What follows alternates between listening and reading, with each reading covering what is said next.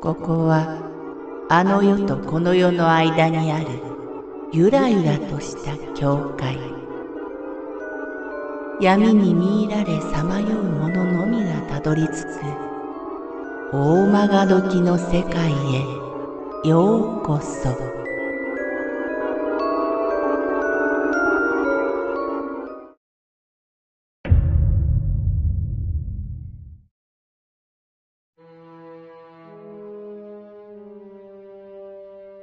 夢から来た女。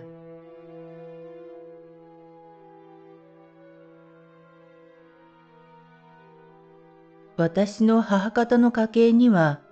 見る人が多く、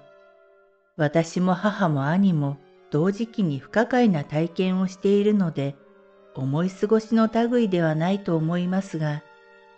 何分世に言われる霊能者というほどではないので、詳しいことははっきりとわからない次第です。ご勘弁を。去年のちょうどお盆の頃だったと思います。3日ほど立て続けに同じ夢を見ました。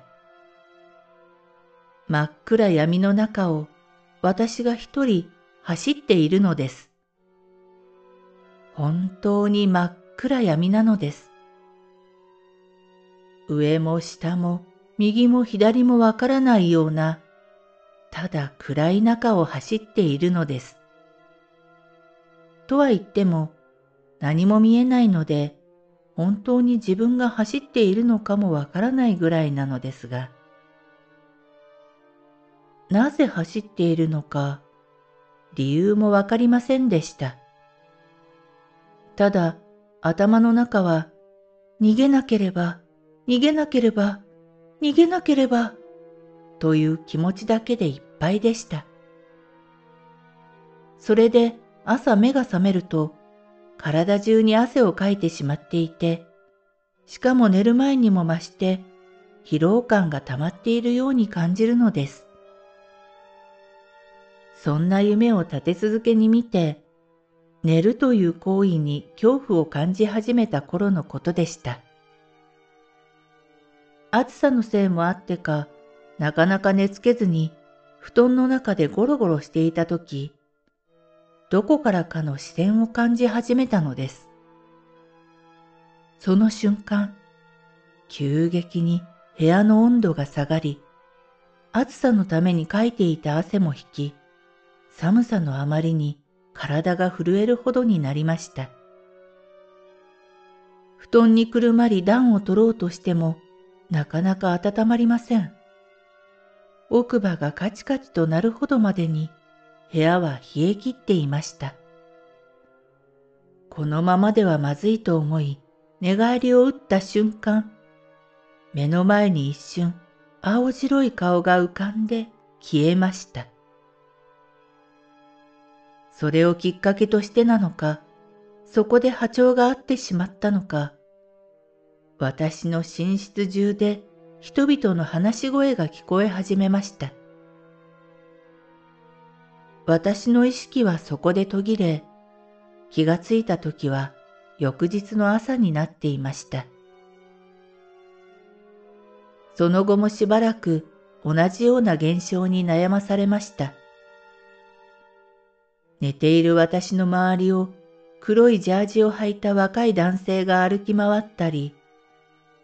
それは見えたわけではありませんが、足音とジャージと畳が擦れる音が聞こえました。また、どこからか、姉様と小さな女の子の声が聞こえてきたり、視線を感じてふとそちらを見たら、本と本の間から誰かが覗いていたりと、そのようなことが一週間近く続いたのです。珍しく、その日は静かでした。なぜだろう、と思いつつも布団に入り、目をつぶりました。でも、見えるのです。枕元に女が座って私を睨みつけているのが髪は長さ的には顎のあたりでした。ミディアムショートのボブカットというんでしょうか。そんな感じです。着ている白いワンピースには小さな花の模様がついていて、水色のカーデガンを着ていました。確か模様の小さな花はチューリップだったと思います。見覚えのない女性ですが、私をずっと睨み続けているのです。それまでの間、私の部屋に現れた方々とは違い、確実に悪意があったように思います。彼女はしばらく私を睨みつけた後、すっと立ち上がってどこかへ行ってしまいました。としました。彼女がいる間、私は恐怖のあまり目を開けられませんでしたから、実際に見たわけではなくて、ただそう感じて、そう思っただけです。ただの思い過ごしや幻覚かもしれず、やがて私は眠りにつきました。ところが、眠ってみた夢は、一番最初に見たあの夢だったのです。ただ一つだけ違ったのは、後ろから何かが追いかけてきているというのがはっきり分かったことくらいでしょうか。次の日も、その次の日も、彼女は私の枕元に座り、私を睨みつけてきました。怖くなって何日か母親の寝室に避難していましたが、いつまでも母に頼るわけにもいかず、ある夜、意を決して自分の寝室へと向かいました。部屋に入った途端、後悔しました。今までとは空気の重さが全く違うのです。しかし、眠らないわけにもいかず、仕事の後で疲れている母親の部屋に行って起こすのも悪いし、私はそのままそこで眠ることにしました。布団に入ったものの嫌な感じが胸の中で渦巻いていて眠れそうもなかったので、助けて、神様、助けて、と心の中で念じました。次の瞬間、枕元で、という低い舌打ちが聞こえました。頭を上げると、今まで見ていた、いや感じていた、女がはっきりとした姿でそこに立っていて、ものすごい形相で私を睨みつけていたのです。私は母親の部屋に逃げ込み、眠れない夜を過ごしました。その後もしばらくは、金縛りや悪夢、家中で誰もいないはずなのに足音が聞こえたり、人影を見たり、という現象に母、兄ともども悩まされましたが、話を聞きつけた友人が般若心経の写しをくれて、それを常に身につけるようにしてからは、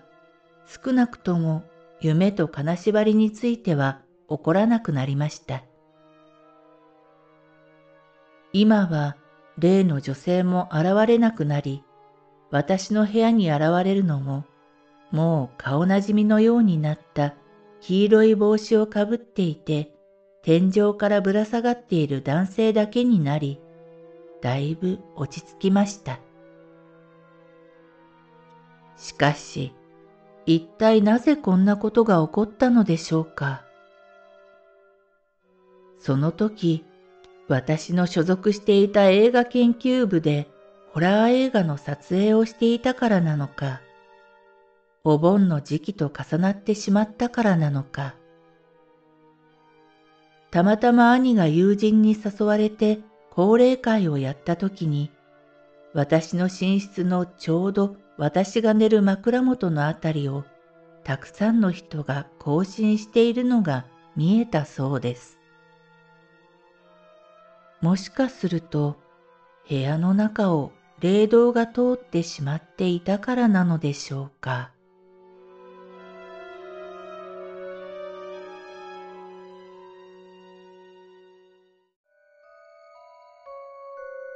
この番組は怪談大曲どき物語に寄せられた投稿をご紹介しております。大曲どき物語無料メールマガジンは月3回発行。怪談系では日本一の2万人を超す読者が毎回震えています。ぜひご登録ください。